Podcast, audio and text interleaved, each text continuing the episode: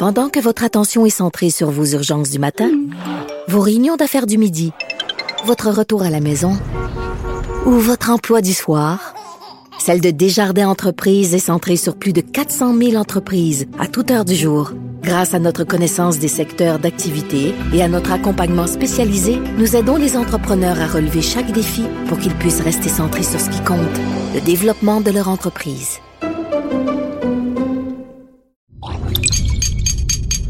Cube Radio. Ferrari, c'est évidemment une des marques mythiques du monde de l'automobile. Et on peut affirmer sans se tromper que toutes les Ferrari sont en quelque sorte des voitures d'exception. Mais parmi elles, il y en a cinq qui se démarquent parce qu'elles représentent le summum de la performance pour cette marque italienne, la 288 GTO, la F40, la F50, la Ferrari Enzo et la plus récente d'entre elles, la Ferrari. Le Québécois Luc Poirier a réussi l'exploit d'acquérir toutes ces supercars de Ferrari et de se monter ici au Québec cette collection absolument exceptionnelle. Aujourd'hui, je vous propose une rencontre avec Luc Poirier, un vrai passionné qui nous présente ces voitures d'exception. Ici Gabriel Gélina du Guide de l'Auto. Montez à bord avec moi pour cette série de podcasts cours de laquelle il sera question de performance, de technologie, d'histoire et surtout de notre rapport avec l'automobile.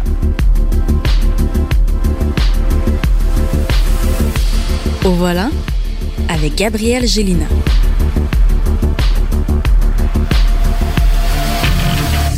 Alors Luc Poirier, dans un premier temps, euh, merci beaucoup de nous accueillir ici et de nous présenter une partie, en fait, de ta collection impressionnante euh, de voitures. D'où te vient justement cette, cette passion pour l'automobile? Oh, jusqu'à, je me souviens, j'étais, j'étais enfant, là, j'avais 5-6 ans, quand je voyais des belles voitures, euh, ça me fascinait. Tu sais, mettons, à 8-10 ans, mon rêve, c'était d'avoir une Porsche. Je viens d'une famille vraiment modeste, donc vraiment pauvre, je dirais même. Donc, euh, je pensais jamais avoir une Porsche un jour. Puis, quand j'ai commencé à 14 ans à travailler, ben, je faisais beaucoup de sous. Puis, j'ai acheté ma première Porsche à 16 ans. C'est ma première voiture. Quand j'ai eu mon permis, j'avais une Porsche fait parce que c'était mon rêve. Mais c'est sûr que dans le fond de moi, Ferrari, ça a toujours été euh, euh, mon plus grand rêve. puis euh, il y a vraiment une histoire en arrière de ça. Puis la Formule 1 a fait aussi que c'est sont là depuis le début. Là. Puis il y, a eu Gilles Villeneuve, bien évidemment, là, qui, qui a qui a fait au Québec, euh, on aime encore plus Ferrari aussi à cause de ça. Il y a un respect que c'est indescriptible, mais on le voit qui est pas pareil avec les autres marques de voitures. Donc, euh, pour moi, c'est c'est une œuvre d'art aussi. Chaque fois que, que je vois les Ferrari, les courbes, tout ça, je les trouve plus belles que les autres.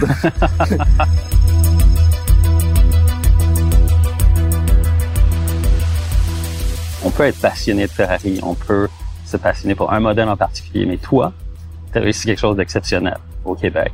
C'est d'acquérir les cinq hyper voitures de la marque, celles qui représentent vraiment le, summum de la performance euh, chez Ferrari, les, les, posséder toutes les cinq, en fait six si on compte euh, la, Ferrari Aperta, le modèle décapotable. Mais si on les prend un peu dans l'ordre, parce que la, vraiment la première euh, de ces super voitures de Ferrari, c'est évidemment la, la 288 GTO.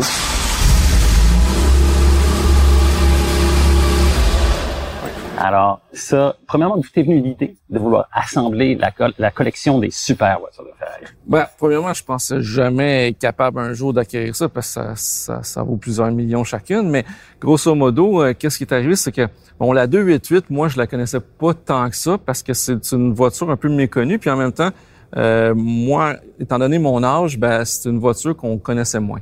Le vrai supercar, quand on était jeune, qu'on a connu, c'est la F40.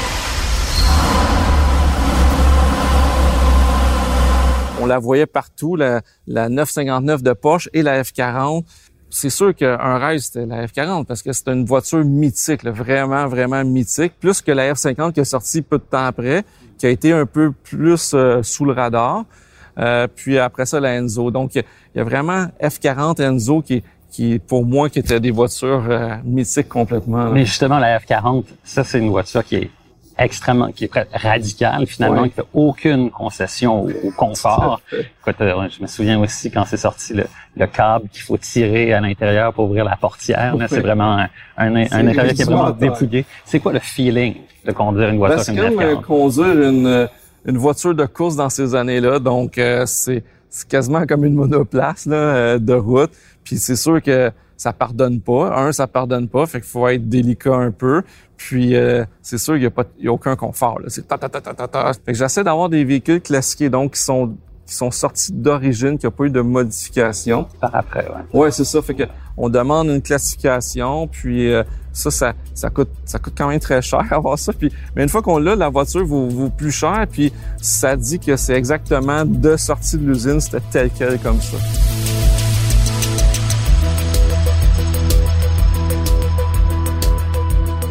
Puis après la F40, évidemment, on en arrive justement à la, à la F50.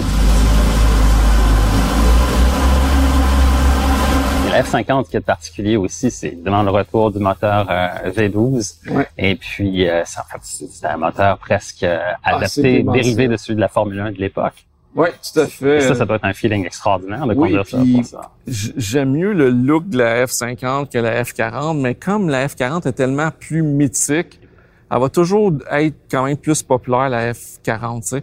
Il y a beaucoup de gens qui connaissent, qui savent même pas qu'une F50, euh, elle n'a pas été euh, populaire à l'époque. Je pense aussi que c'est la crise économique qui était à ce moment-là. Fait que euh, on était moins intéressés à acheter ce genre de véhicule-là. C'était plus des, des petits véhicules. Tu sais, c'était la mode des, des Honda Civic minuscules, ces choses-là. Fait que euh, c'est un peu l'histoire. Puis par la suite, ben, il y a eu la, la mythique, mythique Enzo, Ouais. qui est, euh, qui est mon auto préféré de toutes les voitures qui existent dans le monde. là. Et justement, la Enzo, c'est véritablement aussi la première aussi qui commence à faire une place à l'électronique hein, à bord de la voiture avec des, des peu. systèmes un petit peu oui, exactement pas, pas autant qu'aujourd'hui. Mais c'est vraiment le début finalement de, de cette ère-là chez, euh, chez Ferrari. Donc conduire la Enzo pour toi, ça, Ah, ça se conduit quand même très bien comparativement à la F50 et la F40 parce que on dirait qu'ils sont plus larges, on a moins de vision, tandis que la Enzo est, est comme est civilisée quand même. On, on sent que c'est une voiture de course, on le sent, on, écoute, on entend tout, tout, tout à l'extérieur parce que c'est aucunement insonorisé. Mais par contre, c'est quand même sais, conduisable à, chaque jour. Tu moi, c'est mon auto préférée. Elle était belle quand elle est sortie en, en 2004. Elle est belle encore aujourd'hui. Elle va être belle dans 20 ans, dans 50 ans. Je trouve que les courbes sont parfaites. Puis quand on parle à des gens passionnés d'automobile, tout le monde dit que la Enzo, c'est comme l'auto parfaite. Là. Mais tu as aussi acquis évidemment une, la Ferrari, en fait deux. Euh, Oui. le, le modèle original, la Ferrari, mais aussi la, la Ferrari Aperta, celle avec le, le toit découvrable. Et ça, euh, ça représente quoi euh, pour toi, la, la Ferrari?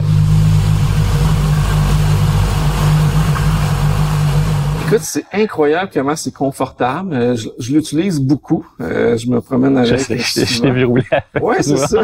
Je l'utilise beaucoup. Euh, puis ça va vraiment bien. C'est une voiture qui se conduit à tous les jours, qui n'est pas le cas sur aucune des autres, euh, des quatre autres euh, supercars de Ferrari.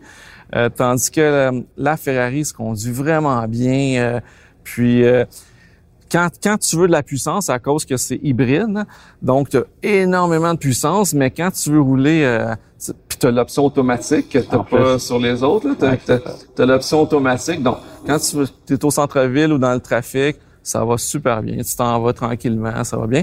Puis ton champ de vision aussi est quand même très bien et tout. Puis, euh, écoute, c'est, mon auto préféré chez Ferrari à conduire parce que c'est plus confortable que les 488, 458 par exemple. Puis, tu as la puissance qui est, qui est dé- démesurée là, complètement. là.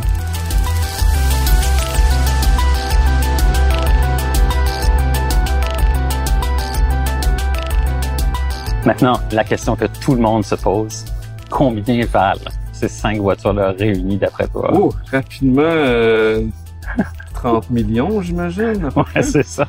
Ouais, ouais, à peu près 30 millions, peut-être peut-être un peu plus. Là. Ouais. Ben, surtout la, la Ferrari Aperta, là, qui Ouais. vaut euh, à elle seule à peu près 7 millions canadiens. là. Ça, ça, ça va vite. Moi, je pourrais dire, c'est comme avoir de l'argent à la banque. là. S'il arrive de quoi, ces voitures-là, c'est recession proof. Donc, ça se revend même en récession ou quoi que ce soit. C'est mieux d'avoir ça que de l'or euh, dans un coffre-fort, par exemple. Et c'est surtout plus fun à conduire à tous les jours. Surtout. tout à fait. Luc Poirier, merci infiniment de nous avoir reçus aujourd'hui. Plaisir.